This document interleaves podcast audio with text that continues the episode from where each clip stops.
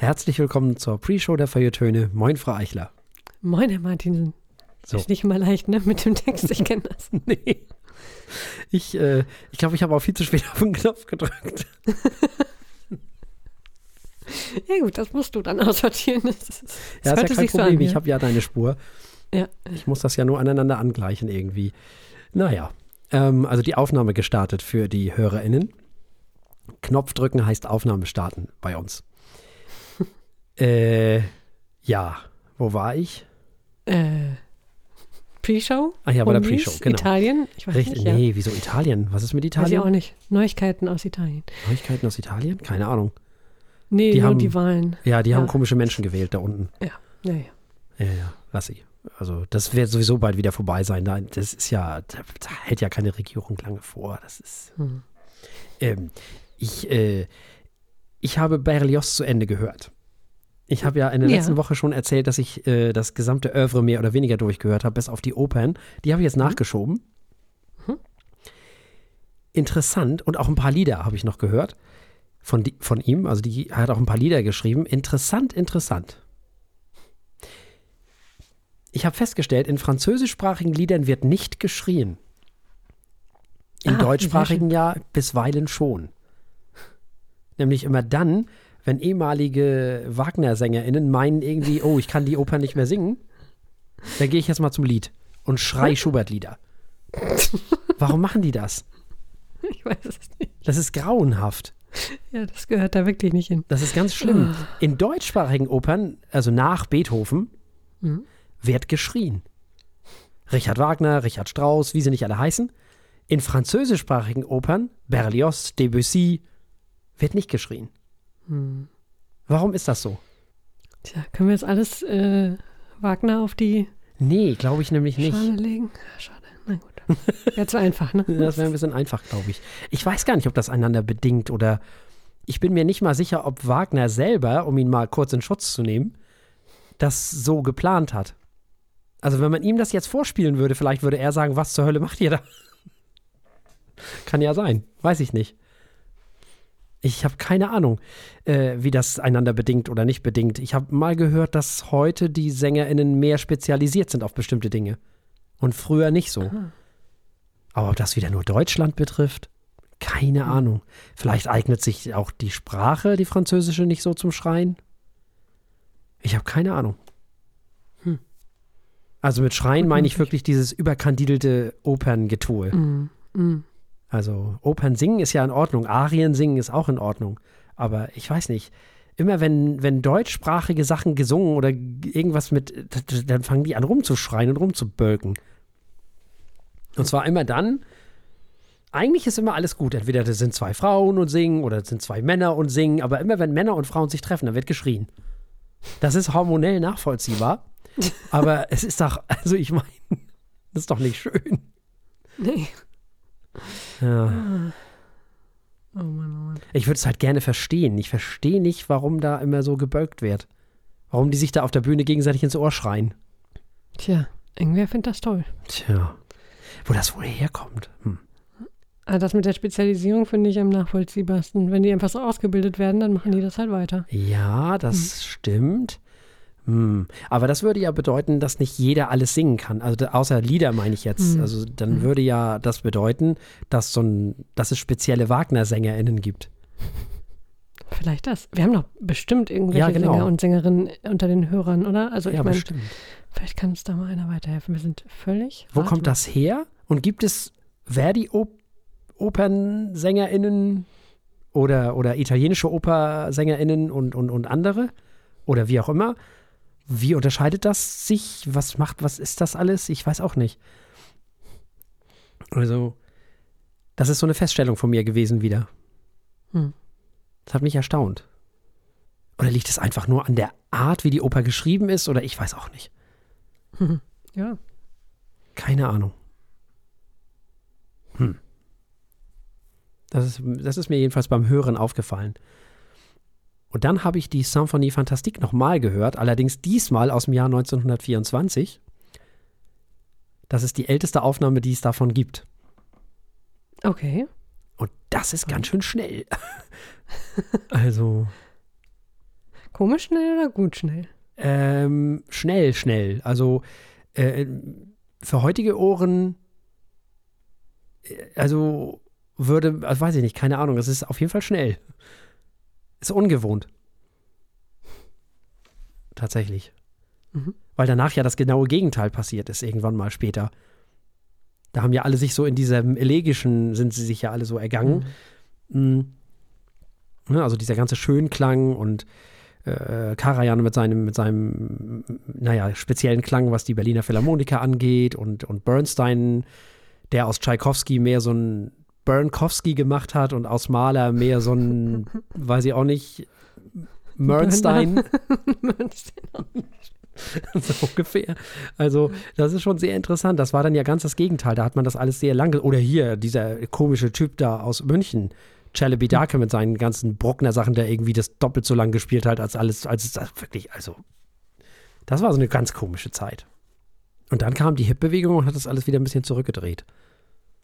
Dankeschön. Das war interessant. Hm. Tja. Hm. Aber selbst Gardiner ist nicht so schnell wie diese älteste Aufnahme. Das ist interessant, das ist wirklich spannend. Hm. Man lernt ja nie aus, ne? So ist es. Gibt auch schöne alte Aufnahmen von Bruno Walter, wo der auch echt flott unterwegs ist. Also, es ist echt, es ist wirklich interessant. Spannend. Mhm.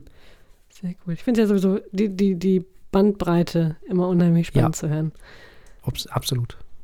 Total. Wenn man die sich vorstellt, die gleichen Stücke mit der gleichen Partitur mhm. können so unterschiedlich klingen. Ja. Das stimmt. Was da so draus wird. Ja. Hat mal jemand versucht, äh, Wagner unwagnerisch aufzuführen? Das ist eine Muss doch, oder? gute Frage. Das, das ist ja echt eine gute Frage. Hm, das weiß ich nicht. Was ich weiß, ist, ich habe Romeo et Juliet gehört. Mhm. Von Berlioz. Und da gibt es einen Teil, der heißt Romeo Alone, also Romeo allein. Mhm. Und dann hörst du dir danach mal die Ouvertüre des Tristan an von Wagner und dann wärst du echt sauer. Weil Alles geklaut, oder? Copy and Paste ohne Ende, ja. das ist echt heftig. Nein, das ist nur, das ist, das ist gesampelt. Ach so. Alles ist ein Remix. Tja. Auf jeden Fall interessant, dass er das so eins zu eins rübergeholt hat. Das, äh, mhm. Also. Und was ich nämlich auch gelernt habe, dass er früher der deutsche Berlioz hieß, hieß. Aha. Weil er ja auch die Instrumentierung und die Orchestrierung übernommen hat. Ja, ja. Wie alle nach ihm, aber äh, er eben auch. Ja. Das sind das, äh, spannende Geschichten, alles das. Na dann.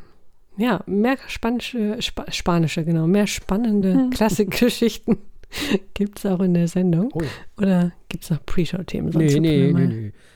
Außer, dass man uns gefälligst besternen soll und oh ja. lieb haben ja, soll und allen erzählen soll, dass es uns gibt. Also dem Friseur und überhaupt überall, wo ihr seid. Dem Friseur, sein Hund, ja. ihre Cousine. Bitte so schön. nämlich. Genau. Und überall schön sternen.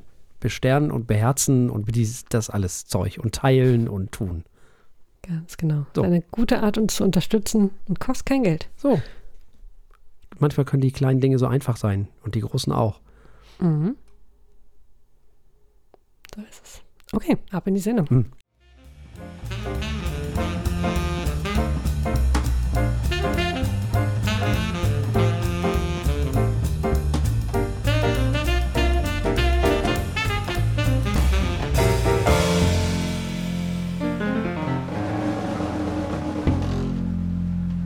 Herzlich willkommen bei den Feuilletönen, der Podcast mit wöchentlichem Wohlsein, der den Ohren gut schmeckt.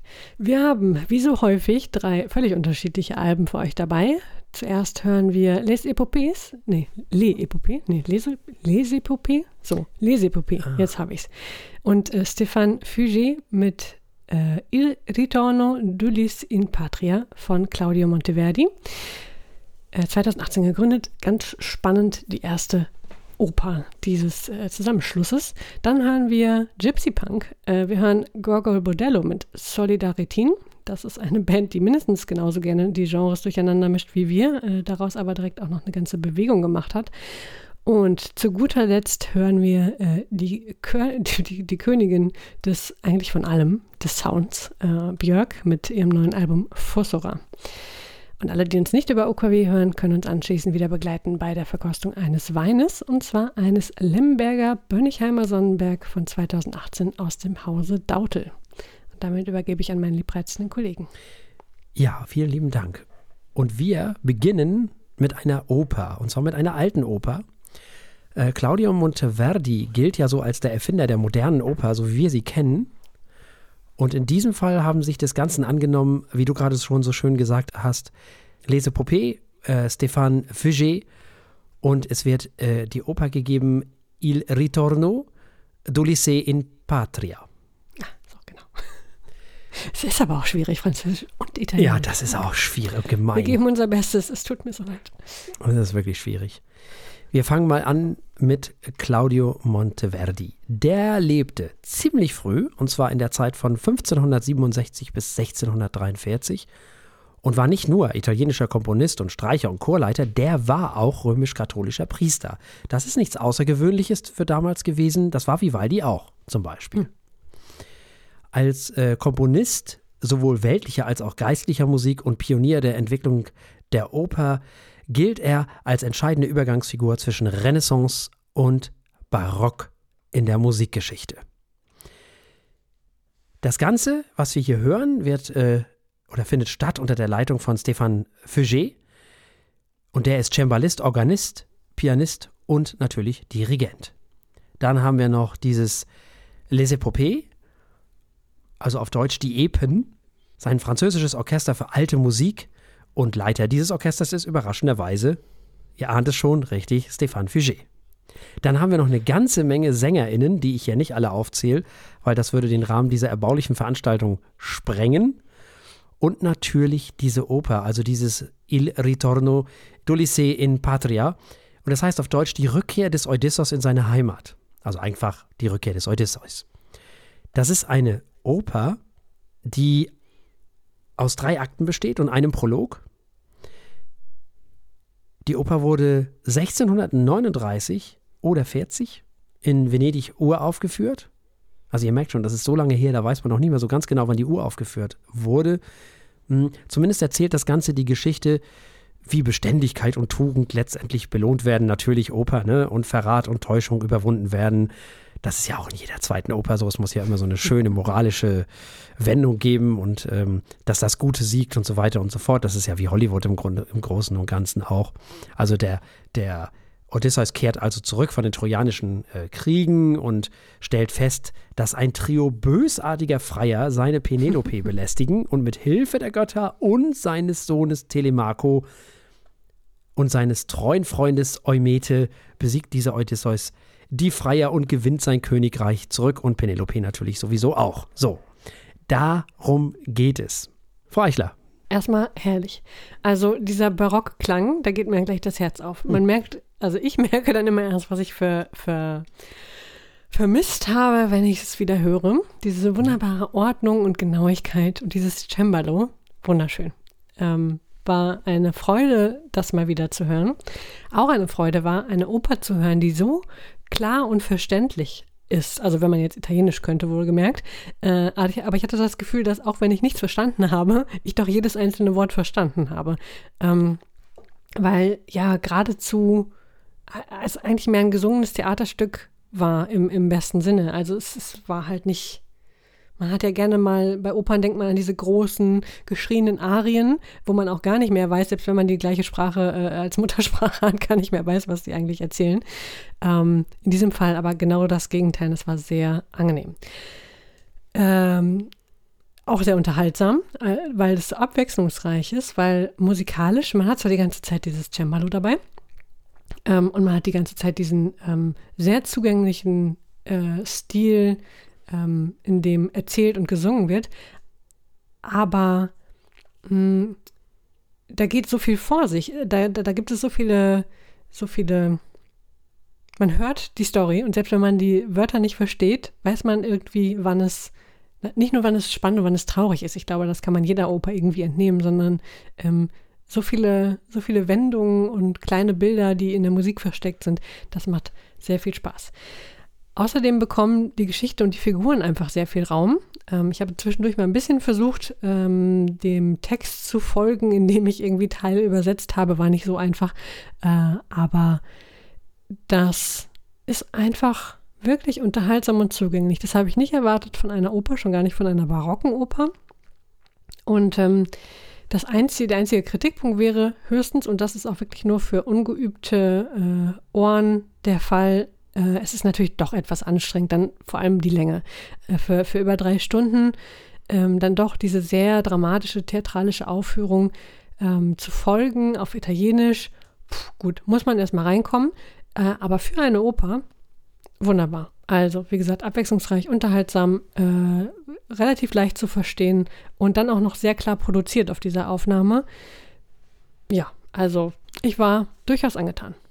Ja, ich muss erstmal zugeben, ich habe gar nicht so viel Ahnung von Opern. Und ich mag auch gar nicht so gerne Opern. Gemeinhin. Also es gibt Dinge, die ich viel lieber mag. Also Opern ist jetzt nicht so mein, mein, meine Kernkompetenz. Ist nicht so mein Beritt. Es gibt Ausnahmen, ich mag wirklich so Opern bis zu einem gewissen, äh, bis zu einem gewissen, äh, bis zu einer gewissen Zeit und da fällt diese Gott sei Dank rein. Weil wenn Opern lange genug her sind und alt genug sind, dann geht es nämlich wieder. Äh, bis Beethoven geht es bei mir immer.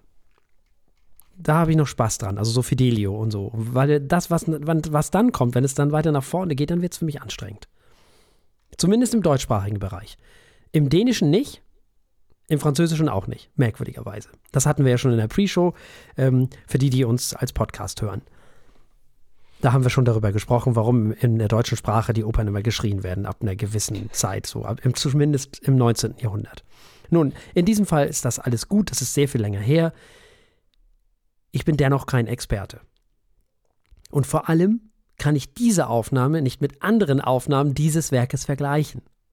Ich kann es halt nur mit Opern allgemein vergleichen, mit Opernwerke.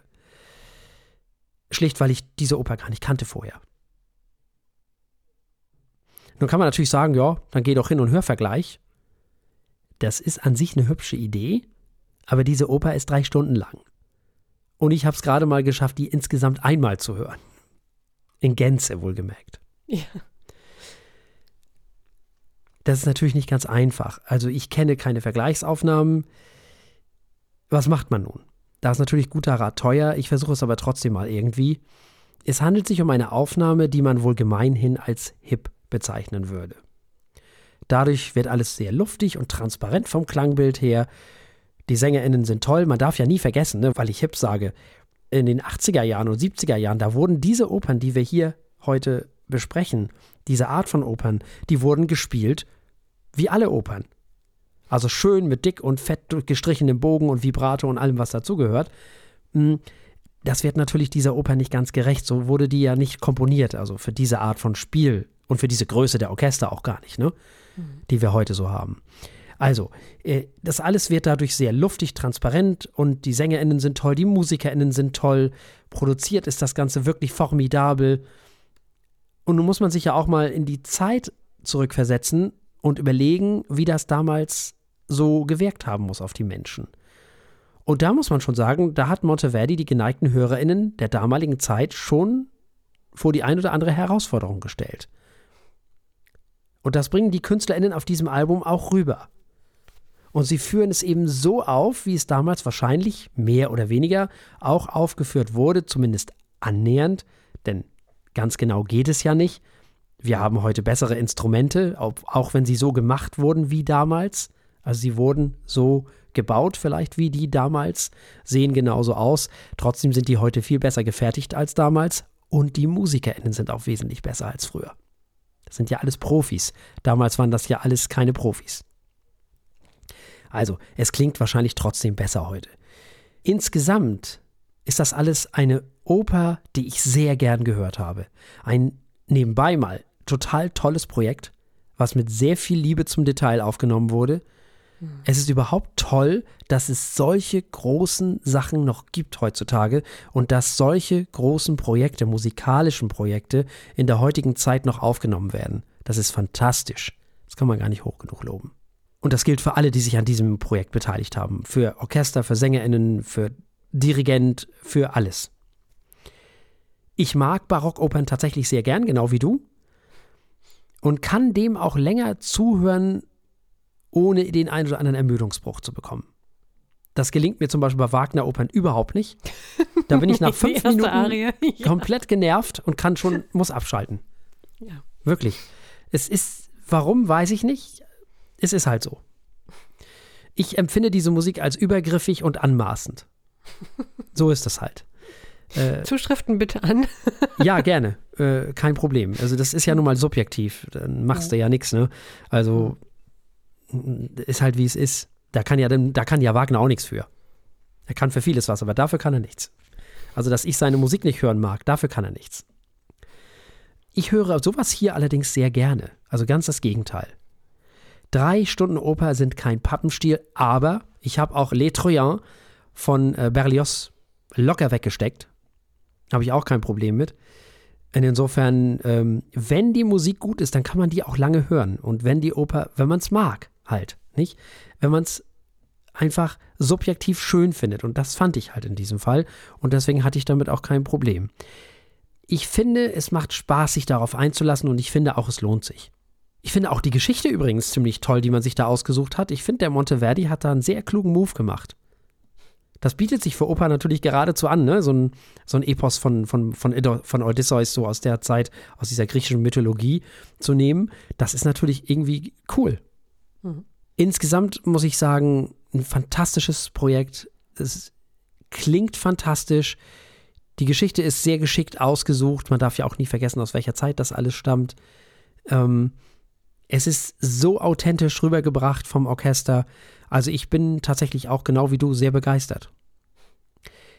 Und trotz der Tatsache, dass ich mich in diesem Genre nicht so auskenne wie vielleicht in dem einen oder anderen Genre der klassischen Musik, dürfen, wollen und müssen wir es jetzt auch bewerten auf unserer Skala von steht, läuft und rennt. Also unter den Opern wäre mhm. das hier mein Album des Jahres. mhm. Wir haben noch gar keine andere gehört. Genau. Mhm. Ähm, aber, nein, äh, gefällt mir sehr gut. Es wird unter den Klassikalben und auch allgemein unter den Alben nicht äh, unter meine Alben des Jahres kommen. Es ist aber wirklich eine tolle Aufnahme und ich würde es jedem empfehlen, der mal eine echt äh, abwechslungsreiche, toll aufgenommene barocke Oper hören möchte. Also super ja. Beispiel. Und deswegen gebe ich dem Ganzen ein sehr schnelles Läuft. Ja, ich gebe diesem Album ein Rent. Ich weiß, dass das Album wahrscheinlich auch bei mir nicht in die Alben des Jahres kommen wird. Aber dieses Projekt hat es verdient und es klingt toll und es ist eine tolle Idee. Und Monteverdi hat es auch verdient. Am Ende des Tages. Äh, die SängerInnen haben es verdient, die MusikerInnen haben es verdient. Alle haben es verdient. Und deswegen gebe ich in diesem Fall ein Rent. Also wir haben gehört, das Orchester L'Epopée unter der Leitung von Stéphane Fugé und wir hörten Il Ritorno d'Ulisse in Patria von Claudio Monteverdi. Und es gab ein Läuft von Frau Eichler und ein Rent von mir. Kommen wir zu was ganz anderem wie das so häufig bei uns ist. Wir kommen zu Gogol Bordello. Das ist eine Punkrock-Band aus der Lower East Side von Manhattan, also New York, die 1999 von Musikern aus wirklich aller Welt gegründet wurde. Das ist eine sehr internationale Band und sie ist für ihre Bühnenshows und für ihre langen Tourneen bekannt. Sie kommen unter anderem aus der Ukraine, aus Russland, aus Ecuador, wirklich komplett über den Globus verteilt, äh, auch wenn sie sich alle in New York getroffen haben. Der Großteil des Sounds ist von Roma-Musik inspiriert, mit Punk-Elementen, Dub-Elementen, äh, Instrumente wie Akkordeon, äh, Violine und Saxophon sind häufig im Vordergrund. Und nun haben sie ihr neuntes Album veröffentlicht, das heißt Solidarity. Äh, Im September 2022 ist es veröffentlicht worden, also zum Zeitpunkt der Aufnahme dieser Sendung gerade eben. Und auch hier haben wir wieder eine bunte Mischung aus Punkrock, Latin Rock, Polka, Folkrock, Dub und ganz, ganz viel Gypsy Punk. Hören wir erstmal Herrn Martinsen dazu. Ja, das ist natürlich eine interessante Mischung. Zunächst einmal, was die Musik angeht, aber natürlich auch, was die MusikerInnen angeht. Reggae wechselt sich hier mit Rock, Punk, ein bisschen Metal und was weiß ich, was nicht noch alles ab. Und das alles in einem und demselben Song. Das ist schon ziemlich gut. ich habe ein Problem, ich habe mehrere Probleme mit diesem Album. Das eine Problem ist, Eugene Hütz, die Stimme, das will irgendwie nicht so fruchten bei mir, das will nicht zünden. Da komme ich nicht mit klar. Das ist mir auf eine Art zu maskulin. Das Spannend. ist, kann da nicht so mitarbeiten. Das ist ja leider so, manchmal. Ähm, die Musik ist mir bisweilen tatsächlich, und jetzt kommt was Interessantes, was ich ganz, ganz selten sage, die ist mir ein bisschen zu anstrengend bisweilen. ähm, oder zu anders, ja, für mich war sie es. Äh, denn das ist ja wie immer alles komplett subjektiv. Das sollten wir an dieser Stelle sowieso mal wieder sagen, dass das, was wir hier sagen, alles keinen Anspruch auf Allgemeingültigkeit erhebt. Nicht? Wir nehmen, wie wir wahr. Wir können nur unsere Meinung sagen. Und Meinung sagt ja schon alles. So, und äh, wenn man weiß, dass ich etwas gut finde, dann kann man vielleicht sagen, ah ja, dann finde ich das vielleicht auch gut. Und wenn man weiß, finde ich nicht so gut, dann weiß man vielleicht, naja, dann finde ich es vielleicht auch nicht so gut oder genau umgekehrt. Ne, wenn der das mag, dann weiß ich nicht, ob ich das so gut finde. So. Ähm, dafür ist unsere Sendung ja ein bisschen da, das alles einzuordnen und so, das können wir ja auch machen, aber letztlich bleibt das alles subjektiv und erhebt natürlich keinen Anspruch auf Allgemeingültigkeit. So. Mm. Es ist eine Erdigkeit auf diesem Album, die ich nicht mag. Ne, ich weiß aber nicht warum. Das ist nicht mein Lieblingsgenre, dieser erdige Rock, der da so mit reinspielt. Trotzdem ist das natürlich eine charmante Mischung und ich merke natürlich auch, wie viele Stile da drin sind und wie viel Mühe sich die Menschen gegeben haben. Mm. Und es ist schön, dass Musik so verbinden kann und dass Menschen aus allen möglichen Ländern zusammen eine hübsche Genremischung an Musik machen können. Das ist schön. Aber es ist mir auf irgendeine Art, und ich weiß nicht warum, Genremischung hin, Genremischung her, ich weiß nicht, dieser erdige Rock auf der einen Seite, der da eben auch mit reinspielt und diese Stimme, die, das ist mir zu oldschool. Auf, auf eine ganz komische Art. Mich erinnert das ein bisschen an so eine Mischung aus Dexys Midnight Runners und Heroes del Silencio, falls die Älteren, den Älteren sagt das was. Und irgendwie mag mein Kopf diese Mischung nicht so richtig. Das ist, äh, das Album ist gut. Aber es hat, es war für mich unfassbar schwer. So, ähm, ja, das, das, das durchzuhören, so. So ist das manchmal. Ja. Ich bin überrascht. Sie mich überrascht. Ja, ähm, ich muss sagen, dass ich finde, gerade die Stimme von äh, Eugene Hütz ist äh, ein großer Teil des Charmes dieser Band. Äh, ich höre das sehr gerne. Ich muss allerdings auch zugeben, mein Zugang zu dieser Band ist äh, oder auch mein emotionaler oder mein gedanklicher Zugang zu dieser Band ist über Eugene Hütz, äh, der ja auch Schauspieler ist nebenbei, mhm. hin und wieder mal, ähm, den ich in einem Film kennengelernt habe, wozu Gogol Bordello auch viel zum Soundtrack beigetragen haben. Mhm. Und ich war eigentlich von Minute eins an äh, verzaubert von dieser, von dieser Mischung, die ja, also ja, diesem Gypsy Punk den sie schon immer gemacht haben und der so viel Energie hat und so, so ein, ähm, so viel Energie auch ausstrahlt. Ich glaube, das ist auch was, oder ich habe auch häufiger schon gehört, dass sie genau das wollen. Das ist Musik. Ja. Äh, zu diesem äh, Album hier ähm, hat Eugene Hitz wohl äh, gesagt, das sei Musik des Überlebens und der Ausdauer äh, und dass sie einfach Kraft geben wollen. Und mir gibt deren Musik eigentlich immer Kraft. Das ist, das ist gleichzeitig dieses Lebensgefühl, dieses, dieses äh, freudige durch die Gegend hüpfen, was man einfach, was man mit Punk ja sowieso verbindet, äh, zusammen mit diesen starken politischen Botschaften, die sie äh, schon immer hatten, jetzt natürlich noch mehr, denn in diesem, auf diesem Album geht es äh, in großen Teilen oder zumindest beeinflusst ist es auch sehr stark vom Ukraine-Krieg, kann man sich denken, wenn mehrere Bandmitglieder aus der Gegend kommen äh, und überhaupt alle eigentlich, äh, nicht alle, Entschuldigung, äh, überhaupt viele aus dieser Band ähm, aus dem osteuropäischen Raum kommen und sie sich damit auch immer wieder, also mhm. auch musikalisch ja sehr stark verbunden sind durch diese Roma-Einflüsse, Klezmer und was sie alles dabei haben. Ähm, und ähm, ja, das, ich weiß nicht, das ist mir schon immer, schon lange ans Herz gewachsen. Deswegen war auch dieses Album für mich ein, ein, ein Wohltat. Und ich glaube, dass jeder, der sie bis hierhin gemocht hat, dieses neue Album äh, wirklich lieben wird, weil darauf all das, was sie gut machen, ähm, sie mit noch mehr Leidenschaft machen, was man sich manchmal kaum vorstellen kann. Denn wenn hier irgendwas auf diesem Album ist, so eine Leidenschaft, äh, spätestens zum allerletzten Stück, äh, wie hieß es noch gleich, Huckle, Huckleberry Generation, genau. Da hauen sie auch einfach nur noch alles raus, so dermaßen. Ähm, ich, ich höre das mal sehr gerne. Ich kann das nicht den ganzen Tag haben, dafür ist das dann noch ein bisschen viel Energie. Ähm, aber also bei schlechter Laune oder wenn man mal Dampf ablassen muss, ist Gogo Bordello eindeutig eine Band der Wahl. Ja, puh, da müssen wir es natürlich noch bewerten. Ja. Das ist ja gerade erst erschienen. Mhm. Auf unserer Skala von steht, überläuft bis rennt. Ja, vielleicht ist mir das zu energetisch. Vielleicht ist das zu viel mhm. für mich. Und ich mag ja auch keine fröhliche Musik. Vielleicht ist hm, mir das ja, zu viel. Ja. Zu viel fröhliche Energie. Das, das, äh, stimmt. Sie sind halt immer so zwischen fröhlich und wütend, ne? Mhm. Immer, äh, lasst euch nicht unterkriegen, bam, bam, bam ja. drauf.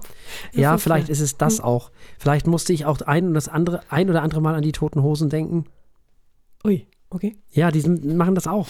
Äh, das ist mhm. genau deren Ding. Ja, diese Durchhalteparolen. Nee, hätte, ich jetzt, hätte ich jetzt nicht gezogen. Aber gut, ja, na gut. Mhm. So. Äh, diese, das ist ja auch sehr, sehr die Musik verbindet man ja auch sehr mit viel mit Energie. So mit, mhm. ne? ja. So, vielleicht ist es das, ich weiß es nicht, keine Ahnung. Ich, äh, keine Ahnung. Es, es, ist schwer für mich in Worte zu fassen. Ja, trotzdem weiß ich natürlich, dass es ein gutes Album ist oder auch ein sehr gutes Album. Und deswegen bekommt dieses Album selbstverständlich von mir ein sehr schnelles Läuft. Sehr schön. Von mir bekommt es ein Rent äh, und landet auch gleich zumindest auf der Longlist für die hm. Alben des Jahres. Und wir kommen zu einer alten Bekannten oder zu einer nicht ganz so alten oh, ja. Bekannten. Also sie selber ist nicht so alt, aber wir haben sie schon des Öfteren in der Sendung gehabt, nämlich Björk. Ja, was soll man zu der noch sagen? Kommt aus Island, ist Sängerin, Songwriterin, Komponistin, Produzentin und Schauspielerin. Sie ist unter anderem bekannt für ihren Stimmumfang. Sie hat im Laufe ihrer vier Jahrzehnte langen Karriere einen Musikstil entwickelt, der sich auf elektronische Art Pop Experimental Trip-Hop, Klassik und Avantgarde-Musik stützt. Ich würde sagen, am ehesten vielleicht zu vergleichen mit äh, Laurie Anderson. So. Ja, aber Björk ist eigentlich ihr eigenes Genre, oder? Also ja, schon. die was ähnliches machen, sind halt Björk. nee, Laurie Anderson ist älter. Äh, gut, sie ja, aber wer, ja. wer heute damit anfängt. Ja, wer heute damit anfängt, auf jeden Fall. Sie ist geboren und aufgewachsen in Reykjavik, also in der Hauptstadt von Island, und begann ihre Musikkarriere bereits im Alter von elf Jahren und hat da auch schon Alben rausgebracht, auf Isländisch nämlich. Und war dann mit 21 Jahren Leadsängerin der Band Sugar Cubes, die Älteren erinnern sich, eine fantastische Band. Nach Auflösung der Band im Jahr 1992 begann Björk dann ihre Solokarriere. Sie spielte dann im Jahre 2000 in dem Film von Lars von Trier mit Dancer in the Dark den ich einmal gesehen habe und nie wieder. Lars von Trier, da gehe ich, das tue ich mir von vornherein nicht an, egal was der tut. Der ist nicht irgendwie, der ist halt psychisch nicht. Also das ist, äh, das ist so gut gemacht, dass da, also da konnte ich erstmal eine Nacht nicht schlafen. Mhm. So, naja, für diesen äh, Film jedenfalls hat sie bei den Filmfestspielen von Cannes im Jahre 2000 den Preis für die beste Schauspielerin gewonnen und zwar zu Recht. Fossora wurde geprägt von dem Tod äh, Björks Mutter im Jahr 2018 insbesondere äh, Sorrowful Soil und andere Songs auf diesem Album sind noch so zwei, drei, vier mehr drauf, beziehen sich auf den Tod äh, der Mutter. Äh, die Songs wurden, naja, wie immer und wie überall in den letzten, ja, muss ja schon fast sagen, Jahren, vor, während und nach des äh, Covid-19-Lockdowns geschrieben. Ja, neues Album von Björk, Frau Eichler. Das ist natürlich, wie man erwarten sollte, nicht nur fabelhaft, sondern auch ein bisschen wahnsinnig im besten Sinne, wie man das von Björk kennt. Da gehen Sachen vor sich. Es ist, äh, man kann, ich habe gar keine Worte. Echt. Man hört, man denkt, okay, jetzt kommt ein Björk-Album, ich bin eingestellt auf wilde Sounds und äh, abgefahrene Dinge und sie reißt einfach jedes Mal wieder alle ihre Messlatten um und macht einfach irgendwas anderes. es, ist, ist trotzdem noch Björk. Ähm, Wahnsinn. Also man hört ein Klarinettensextett, ein Flötenbataillon, einen isländischen Chor für neue Musik, irgendwelche Hardcore-Beats und Gabba. Also, und eine indonesische Elektronikgruppe. Was, das ist sowas kann nur Björk miteinander verbinden, dass es dann auch noch gut klingt. Ja, also balinesische Rhythmen, Gabba und isländische Flöten. Ich, also, komme echt nicht klar auf dieses Album. Ähm, Wahnsinn. Also muss man gehört haben, wirklich, egal ob ihr Björk mögt oder nicht, hört in dieses Album rein. Es ist so abgefahren, es ist so künstlerisch. Ähm, und ähm, ich weiß nicht, ob ich es herausgefunden hätte, äh, wenn ich es nicht gelesen hätte, aber ich las immer wieder, auch in Bezug auf den Albumtitel, dass sie hier gräbt, also in ihrer Vergangenheit gräbt, musikalisch und persönlich. Das ist klasse, ich konnte mich bei Björk noch nie auf die Texte konzentrieren, weil einfach so viele Dinge vor sich gehen, ähm, musikalisch und äh, was die einzelnen Sounds angeht. Die Hälfte der Zeit rate ich, welches Instrument da gerade an äh, wohl mal wieder dazwischen ähm, spielt.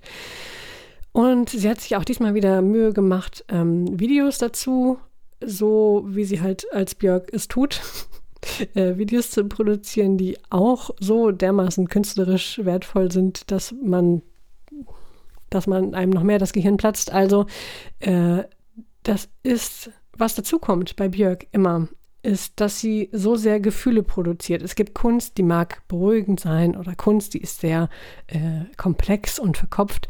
Ähm, Björk schafft es immer irgendwie, mich zu berühren, weil das so fühlbar ist. Die, die Musik, das, das geht einem irgendwie ganz durchs Mark. Ich weiß nicht, mir jedenfalls. Ähm, und mit jeder wilden Erfindung, die sie auf dem nächsten Song wieder bereithält, ähm, schafft sie es irgendwie, ja, so den ganzen Körper irgendwie mit, mitzunehmen. Es ist äh, eine Erfahrung und nicht ein Album. Äh, typisch Björk. Ich war sehr beeindruckt, dass sie das einfach immer wieder schafft, so dermaßen neue Dinge zu tun. Toll. Ja, oha. Äh, das geht ja schon mal, ja. also das ist äh, schon mal genau die richtige Richtung für mich. Das ist natürlich was für mich. Ne? Das ist äh, kammermusikalischer Art Pop und zwar vom Feinsten. Das erwartet man von Björk natürlich auch, dieses vom Feinsten. Es beginnt dieses Album mit einer Mischung aus elektronisch-sphärischen Sounds und Samples von Holzbläsern, vornehmlich Klarinetten. Und die spielen dann irgendwann auch mal richtig in echt.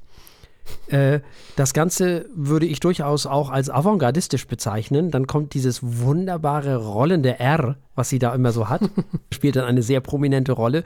Weiter geht es dann mit Gabba oder für die älteren EBM Percussion.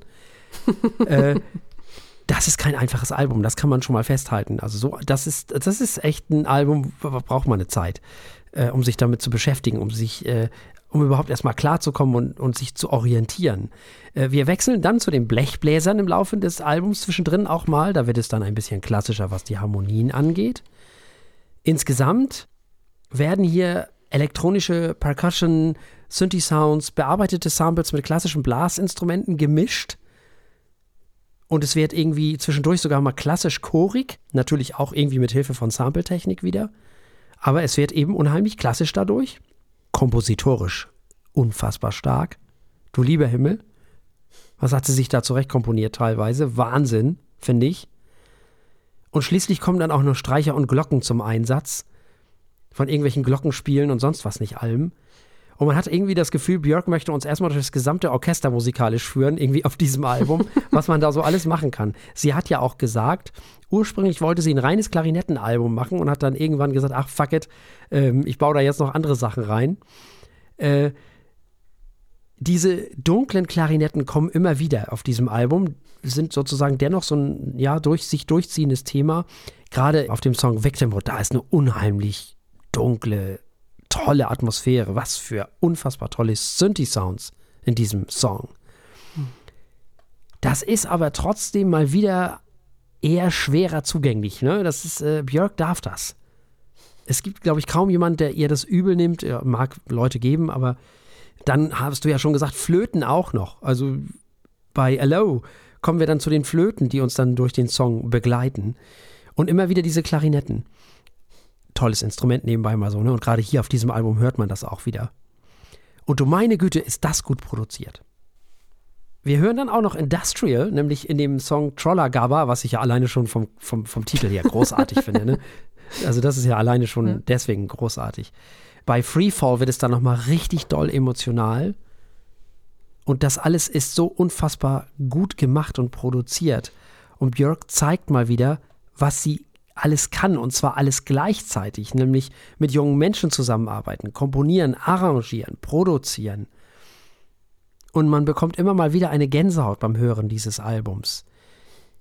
Das ist schlicht ein Kunstwerk von Album. Es sind ganz wunderbare, zarte Passagen der Klarinette zu hören, ganz wunderbare Kompositionen. Dann wieder wechselt sich das Ganze mit diesen etwas härteren Beats ab. Ähm, dann haben wir diese indonesische Band da auch noch mit drin. Das ist ein ganz wunderbares Album, was aber eben Zeit braucht. Mit einmal reinhören ist da nicht getan. Also, das Album will mehr von einem. Das ist ein ganz unfassbar großartiges Album. Jetzt äh, müssen wir dieses Album, dürfen wir dieses Album natürlich auch bewerten auf unserer Skala von steht, läuft und rennt. Äh, das rennt. Da gibt es nichts. Ja, da schließe ich mich an. Äh, dieses Album rennt, aber sowas von.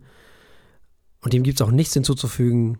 Wir haben gehört Fossora von Björk und es gab ein Rent von Frau Eichler und ein Rent von mir. Jetzt wenden wir uns dem Wein zu. Und die haben alle gar nicht gesehen, wie ich gewonnen habe, gerade so. Tschüss, liebe Radiohörer. Ja, ähm, wir sind wieder in Baden-Württemberg. Wir sind beim Weingut Daute. Das, über das haben wir schon gesprochen. Mhm. Ich reiße trotzdem noch mal kurz ab, denn die haben 500 Jahre schon auf dem Buckel, was den Weinbau angeht. Ähm, es wird auf übermäßiges Filtrieren verzichtet. Der Wein wird in Barrik oder Holzfässern gelagert und jede Weinsorte wird individuell nach Typ behandelt. Sie haben zwei Weinberge, einmal den Bönnigheimer Sonnenberg und den Besigheimer Wurmberg. Hier haben wir heute einen Lemberger vom Bönnigheimer Sonnenberg aus dem Jahre 2018 dabei. Und äh, also eine erste Lage und mit 13 Volumenprozenten ist das Ganze in den Flaschen gelandet. Sieht schon mal hübsch aus. Sieht hübsch aus, genau. Also von der Farbe her genau wie der Spätburgunder, ne?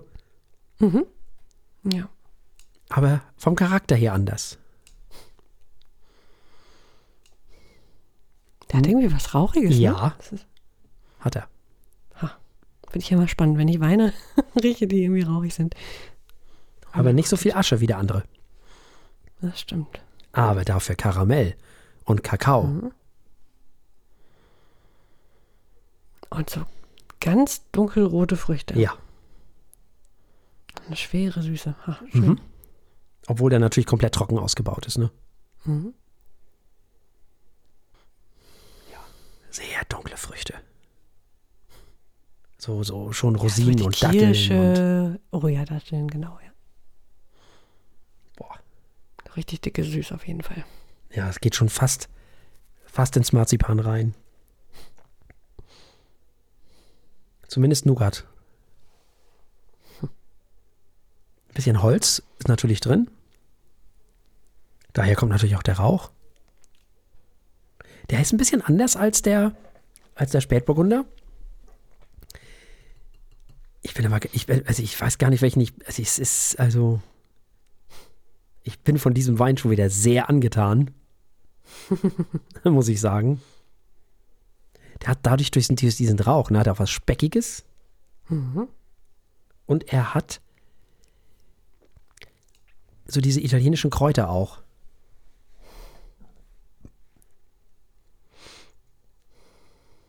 Was Vegetabiles halt. Mhm. So Thymian, Basilikum, Rosmarinzeug.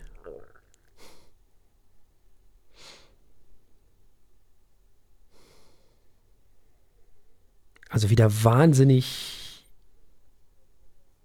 komplex. Mhm. Und sehr einladende Nase. Sehr. Hast du schon Kakao gesagt? Ich finde, der hatte was Ja, ne? Ja, hatte ich, glaube ich, aber Ja. ist egal. Mhm. Kann man gar nicht oft genug sagen. Ging mir gerade nochmal durch die Nase. Ja, ne? Ja, das ist. Der passt in die Zeit auch. Vielleicht sogar eher noch ein bisschen später. Ach, du meinst in den Herbst? Mhm. So. Oh, der hat auch was Buttriges. Was cremig-sahniges, so, weiß ich nicht, kann ich nicht beschreiben. Was Rundes auf jeden Fall. Ja. Meine Güte, ist das der schon wieder gut. Weißt du, was ich an Dautel auch toll finde? Hm? Die Flaschen. Die sind sehr schick. Boah. Ja. Dieses Glas, wenn man das so anfasst, ich weiß nicht, was es ist. Das ist irgendwie anders als die anderen Weinflaschen. Hm. Das ist so super glatt, ne? Ja. Das, ja. Das fällt auf. Total toll. Und auch das, ähm, das Emblem, wie heißt da, das ähm, Dings da drauf, äh, dieses äh, Label, ähm, Mhm. Das ist schon, wäre mir ein bisschen zu oldschool, aber ist auf jeden Fall sehr schick. Sehr, äh, sehr professionell, weingutig. Mhm. Understated, ja.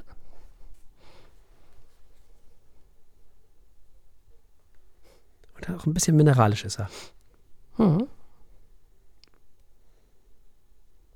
Ja, wollen wir probieren? Oh ja, sehr gerne. Ja, dann Prost. Prost.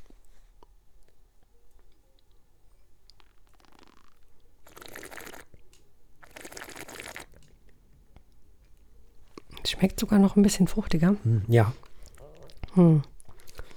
Und vor allem so schön. Hm. also der Marzipan passt jetzt noch besser eigentlich. Mhm. Es geht so richtig schön weich über die Zunge. ja, und da, Sehr hm, elegant. ja, wirklich. Und hier, äh, find, bei mir ist es so, dass jetzt die Salzigkeit auch nochmal richtig durchkommt. Mhm. Der auch richtig schön nacharbeitet. Hm. Ja, der ist im, im, im Mund, also im Nachhall, ist der echt mineralisch nochmal. Mhm. Schön.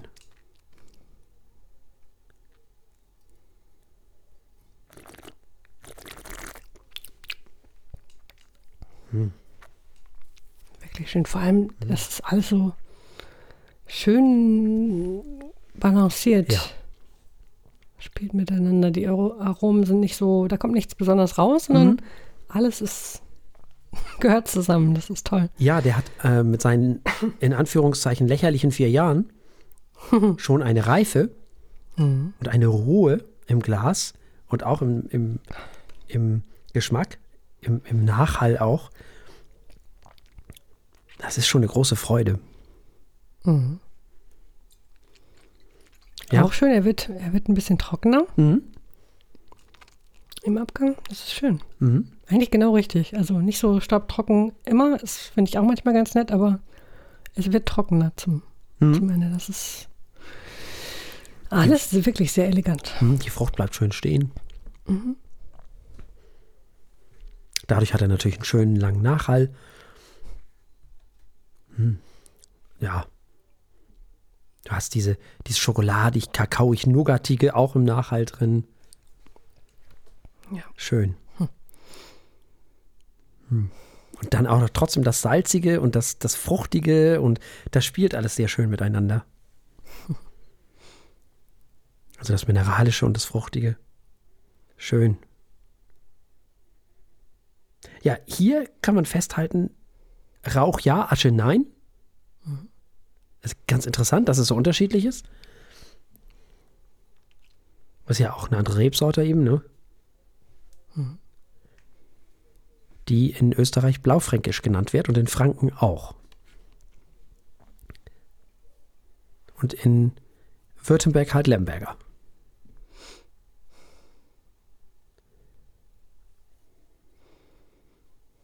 Das ist ja interessant. Also, man kann sagen, also so viel kann man schon mal sagen. Dieses Weingut kann Rotwein, mein lieber Scholli.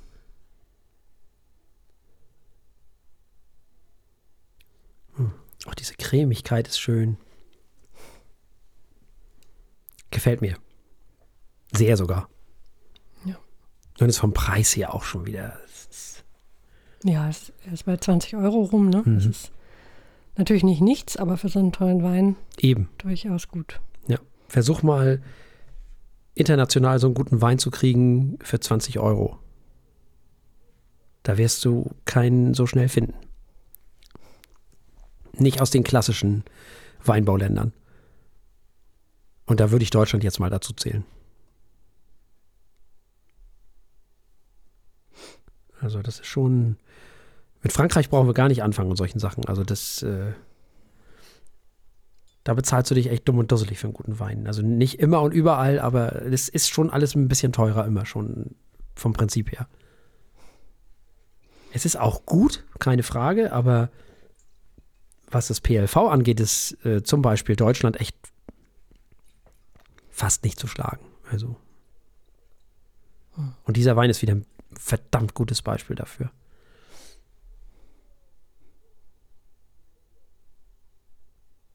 Ja, ähm. Tja. Ja, ich denke noch nach. Wir müssen ja jetzt nun diesen Wein ja, ja, ja, bewerten auf unserer Skala von 1 bis 7. Schwierig. Hm. Schwierig, schwierig. Aber es ist wirklich, wirklich ein toller Wein. Mindestens 5 möchte ich ihm wirklich geben, weil er eigentlich nichts falsch macht, ehrlich gesagt. Ich wüsste gar nicht. Hm. Vielleicht sollte er 6 bekommen.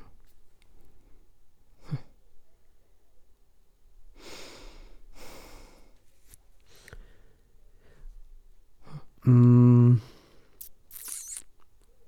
Ist halt ganz anders als der, das Pendant, wenn man so will, also der, der Spätburgunder, den wir vorletzte Woche hatten. Mhm. Der ist qualitativ aber eigentlich gar nicht schlechter. Der ist halt gelassener, dieser hier. Auf mhm. eine Art. Mm. Bisschen unaufgeregter. Mhm.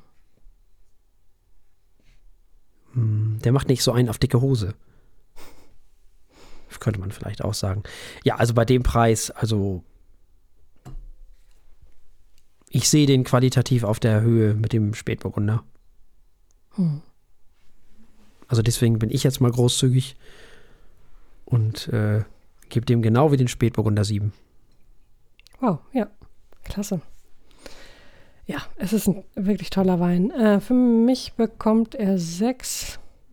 Aber das ist klasse. Also, der Lemberger Bönnigheimer Sonnenberg von 2018 aus dem Hause Dautel hat sieben Punkte von Herrn Martinsen und sechs Punkte von mir bekommen. Und damit sind wir ans Ende auch dieser Sendung angekommen und selbstverständlich gibt es auch beim nächsten Mal wieder drei Alben und einen Wein. So ist es. Wir hören zunächst Ghost Song von Cecile McLaurin Salvo. Schon wieder so ein Sprachen durcheinander. Was tun wir uns eigentlich an? Ähm, unser zweites Album wird sein Danny Elfman mit Bigger, Messier. Und dann hören wir noch Arthur Kaganowski und Attila Shekeli mit Reflections. Äh, das sind drei Schubert-Sonatinas. Sehr schön. Hm. Und für alle, die uns im, äh, nicht im Radio hören, gibt es noch einen Wein zu verkosten. Das wird sein der Riesling Fuchsberg Trocken von 2021 aus dem Weingut Schumann-Nägler. Ja, und zwar hat Frau Eichler diesen Wein in die Sendung gebracht, möchte ich dazu sagen, nicht? Also ich und Riesling. Da werden wir mal sehen, was ja, das wird. Also ich, ich bin ja auch eher Silvaner, also wir werden sehen. Wir werden sehen. Wer hätte das gedacht, dass Frau, Frau Eichler mal einen Riesling in diese Sendung bringt? Tja, ja. Nun gut. Wir werden sehen und wir harren der Dinge. Bis dahin bleibt uns an dieser Stelle nichts anderes als zu sagen, bleibt uns gewogen. Bis zum nächsten Mal. Tschüss. Tschüss.